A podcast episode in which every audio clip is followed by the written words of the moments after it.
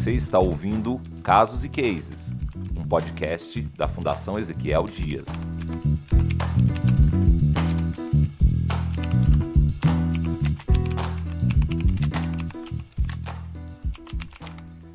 Nessa edição de Casos e Cases, vamos ouvir a bióloga Priscila Tavares.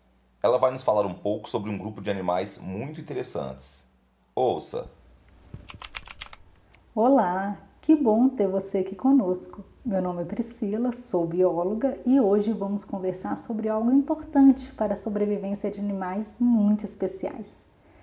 Eles são temidos por grande parte das pessoas, mas há quem goste de estudá-los, fotografá-los e contemplá-los. Possuem um papel importante na natureza, pois são predadores naturais de alguns animais que podem causar problemas para nós, humanos rastejam-se com agilidade e movimentam-se com precisão. Suas cores se confundem com folhas, pedras, galhos, fungos nos ambientes onde vivem. Alguns conseguem achatar o corpo, escancarar a boca, enrodilhar-se. Fazem isso para assustar seus predadores e até mesmo seres humanos. Outros têm cores tão vivas que chamam a atenção. Certamente você já sabe de quem estamos falando. Isso mesmo, as serpentes. Animais encantadores que desenvolveram estratégias de defesa para garantir sua sobrevivência.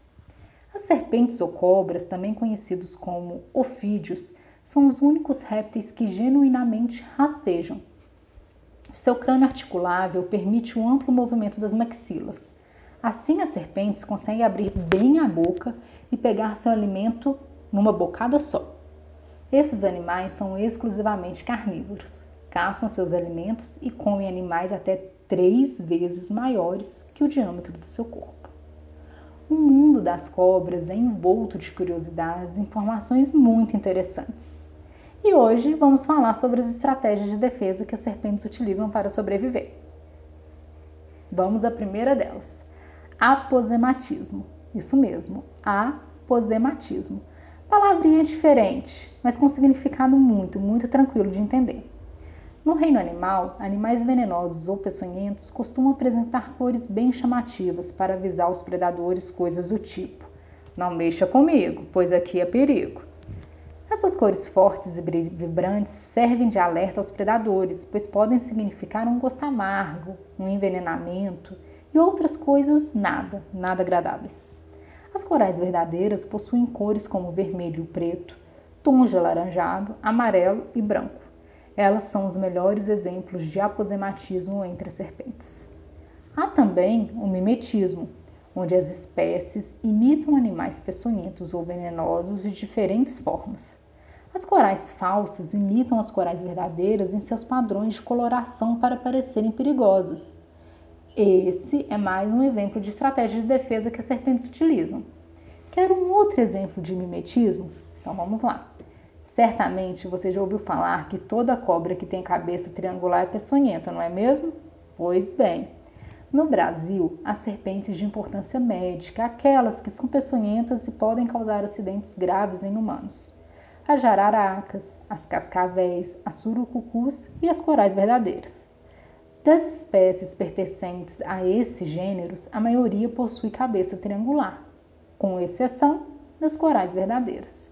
Dessa forma, atribuiu-se a característica da cabeça triangular às serpentes peçonhentas, porém, atenção!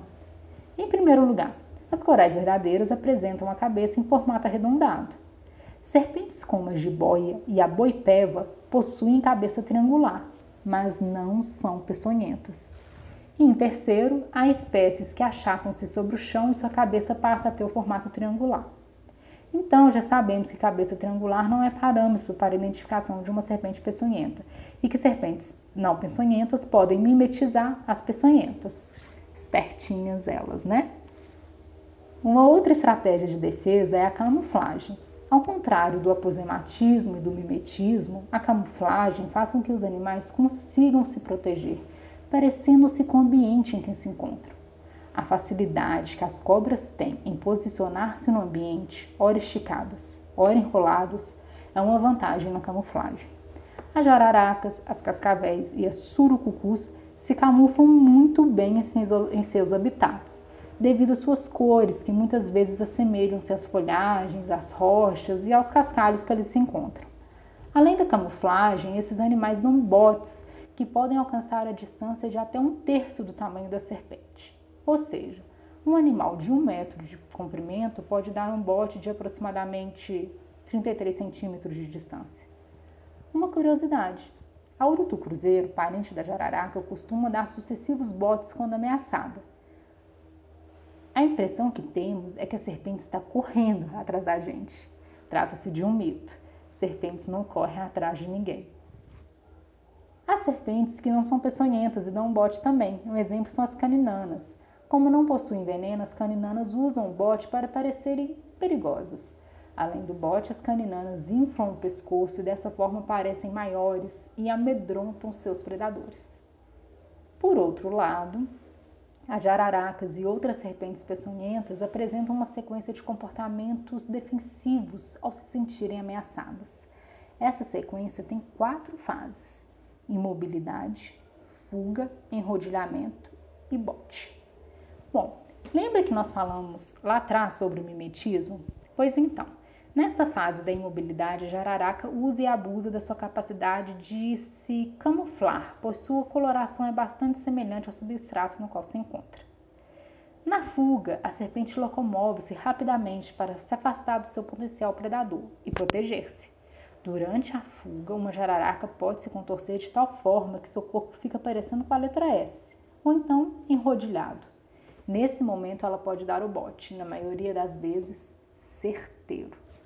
Acredito que você esteja sentindo falta de um comportamento de defesa bem conhecido, porque por trás dele há várias lendas. Estamos falando do chocalho, isso mesmo, aquele guiso que fica lá no final da cauda das cascavéis.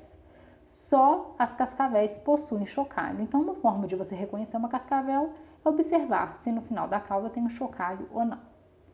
O chocalho é composto por vários anéis e cada um deles, adivinha só, corresponde a uma troca de pele e não à idade da cascavel, como a maioria das pessoas pensa.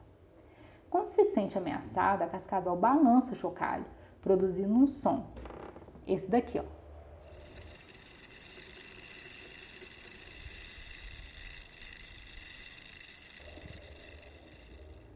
A função do chocalho é afastar possíveis predadores e avisar: Ei, estou por perto, então é melhor você se afastar, porque aqui é o meu lugar. Muito bem, pessoal. Esse foi o nosso podcast sobre as estratégias de defesa das serpentes. Querem conhecer mais sobre esses animais? Entre em contato com a gente pelo e-mail comunicacal@funed.mg.gov.br. Será um prazer atendê-los. Ficamos por aqui, um grande abraço e até a próxima!